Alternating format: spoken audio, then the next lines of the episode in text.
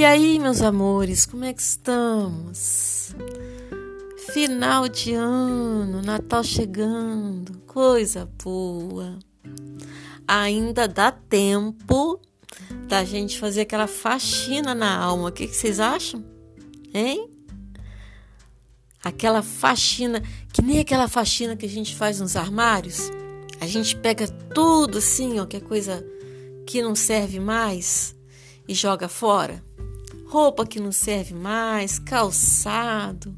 Aí faz uma faxina nos armários da cozinha, aqueles potinhos velhos, não é isso? Ih, Marley, mas por que, você está falando isso? O que, que isso tem a ver? Eu vou propor para vocês uma faxina na alma. Então, ó, aqueles pensamentos que não servem mais. Hum, que tal? Aqueles pensamentos velhos que ficou preso lá no passado, aquela mágoa, aquela tristeza, aquela coisa mal resolvida. Que tal a gente fazer uma faxina na alma? Que tal a gente limpar um pouquinho e liberar espaço para coisas novas acontecerem para nós? É assim que acontece a transformação na vida da gente. Só vai acontecer alguma mudança na sua vida se você permitir.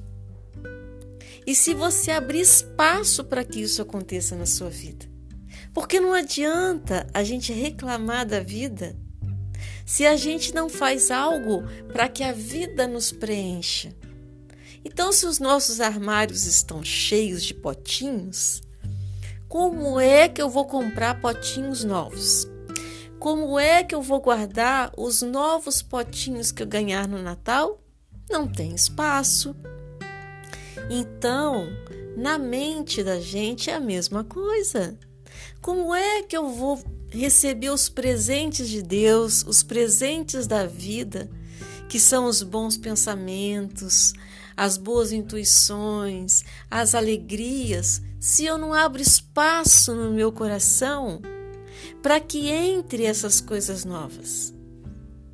Se eu não me permito soltar tudo aquilo que já há muitos anos eu me prendo, já está velhinho, velhinho, velhinho, aquela mágoa velhinha, aquele pensamento velhinho, aquele rancor velhinho. E o que, que adiantou guardar tanto tempo essa coisa mal resolvida? Adiantou alguma coisa? Olha, eu acho que não. Porque o que se ganha em guardar uma mágoa? Se ganha sim tristeza no coração. E nesses momentos de final de ano, de passagem do Natal, é hora da gente rever. Sabe aquela cabeça dura que não quer mudar? A pessoa diz: Eu nasci assim, eu cresci assim, vou morrer assim. E não muda e fica com aquilo, entra ano, sai ano, mas eu acho que hoje, eu acho que esse ano você vai soltar. Porque não está valendo a pena carregar tanto lixo, tanta coisa já velha, já passada. Meus amores, isso é só para fazer uma introdução aqui, com leveza, com carinho para vocês e trazer hoje para vocês um tema que eu digo assim, ó, redução de danos. O que, que é redução de danos? É o seguinte, nós que estamos assim, ó, um pouco mais lúcidos, um pouco mais atento às coisas que acontecem na nossa família, a gente pode fazer alguma coisa para não ter confusão na família. Então, quando tem festas de final de ano, tem também muita bebida. Ah, tem. Então, quem bebe menos ou quem não bebe pode ficar de guardião. E o que, que a gente pode fazer para reduzir danos? Olha, presta bem atenção. A pessoa bebe muito, vai lá e oferece um copo d'água vai lá e oferece uma comidinha com carinho, tá, gente? Não adianta botar a boca abaixo, não, que vai dar briga. Aí não dá certo, acaba com o Natal. Mas antes de começar a bebedeira, já dá uma forradinha assim, ó. faz um lanchezinho, né? Oferece um lanche para a pessoa, ou você mesmo que está me ouvindo, né? Reforça bem o estômago para que aquela bebida possa é, não, não te fazer tão mal. E o que, que acontece? Por que, que a gente bebe água? Porque a bebida, ela age no cérebro, ela tira toda a água que tem no cérebro.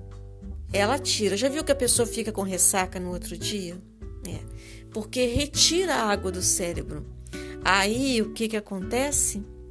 A pessoa fica tonta, o cérebro começa a ficar um pouco irritado e talvez tenha um pouco de dor de cabeça no outro dia. É falta de água. Então, a gente bebendo água junto com a bebida alcoólica ajuda a não desidratar, né, principalmente o cérebro, e a não entrar num coma alcoólico, que é o pior, que acontece também, principalmente os nossos jovens. Então, redução de danos é você tentar reduzir ao máximo alguma coisa que possa acontecer, alguma complicação a partir da bebida. E a outra forma da gente reduzir danos, essa é muito bacana, é a amorosidade. Olha, presta bem atenção. As pessoas começam a beber, aí começa a falar as verdades, né? Às vezes bota para fora aquilo que está entalado o ano todo. Mas aí perdeu o controle, porque está sob bebida, né? Sobre o efeito da bebida. Então, nós que estamos mais lúcidos, mais calmos, o que, que nós vamos fazer? Quando a gente vê que vai começar um assunto que vai dar confusão, a gente muda o assunto, muda o foco, faz qualquer outra coisa, arruma uma ideia, pega e fala assim: gente, vocês sabiam que eu comprei isso, isso, isso? Sabe? Não sei, uma ideia. Muda, muda o rumo da prosa, como diz o outro. Seja inteligente. Não adianta dizer, vamos parar com esse assunto que vai dar confusão. Não adianta, não, gente, porque vai dar confusão. Então, seja inteligente. Crie uma forma de tirar a atenção daquela pessoa. Às vezes a pessoa já está alcoolizada, vai ser fácil. Mostra para ela um, um prato da noite. Olha que lindo essa carne que eu preparei. Olha esse arroz. Muda a atenção da pessoa, muda o foco para que aquilo não não fermente dentro daquela pessoa e aquela pessoa não contamine outras pessoas com aquele assunto que não vai dar em nada. Então, para esses momentos de festa, eu vou entregar isso para vocês. Eu sugiro para vocês que vocês sejam guardiões das famílias de vocês. Fiquem atentos. Tentem preservar a harmonia desse lar para sermos merecedores da visita desse grande nosso Mestre Jesus, que é o aniversariante da noite. Então vamos construir um lar de harmonia, de afeto. Não é hora de acertar as contas. Por favor, se acalmem, se abracem e sejam gratos por estarem vivos, porque nós podemos contabilizar quantas famílias nesse Natal não estarão com todos os seus entes queridos. Então, para quem ficou, graças a Deus, e ainda está aqui para celebrar o nascimento de Jesus, vamos agradecer agradecer pela vida que temos, que ainda é muito grandiosa para a gente ficar desperdiçando com reclamação, com tristeza, com xingamento.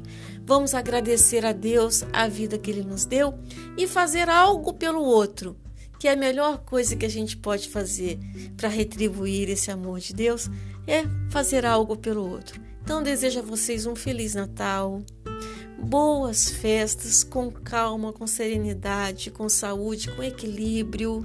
Equilíbrio. Comam menos, por favor. Bebam menos, tenham equilíbrio. Olha, calma nos doces, vão devagar nos doces. Olha a saúde, tá bom? Um beijo grande para vocês. Jones, feliz Natal para você, para todos aí da rádio. Muito obrigada por essa oportunidade e, se Deus assim permitir, ano que vem estaremos juntos. Um grande beijo em todos. Uma boa semana para todos.